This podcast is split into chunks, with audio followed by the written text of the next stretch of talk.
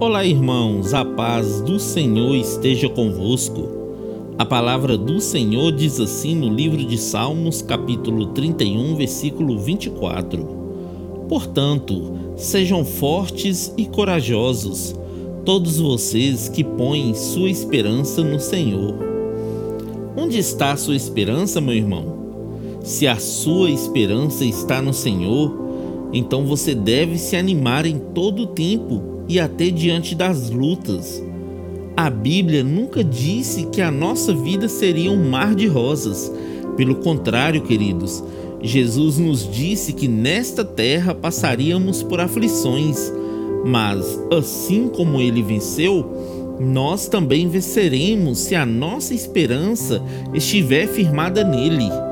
Então sejam fortes e corajosos, meus irmãos, pois o Senhor protege quem nele confia, mas castiga severamente o arrogante.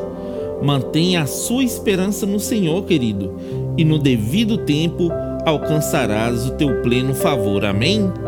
Que Deus abençoe você, sua casa e toda a sua família. E lembre-se sempre você é muito especial para Deus.